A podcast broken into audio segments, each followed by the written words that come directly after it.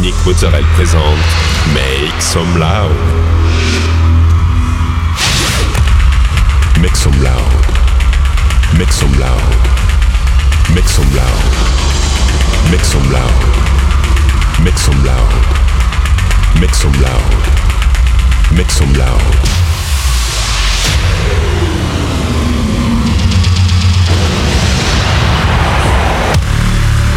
Make some loud. Make some loud. Make some loud. Make some loud.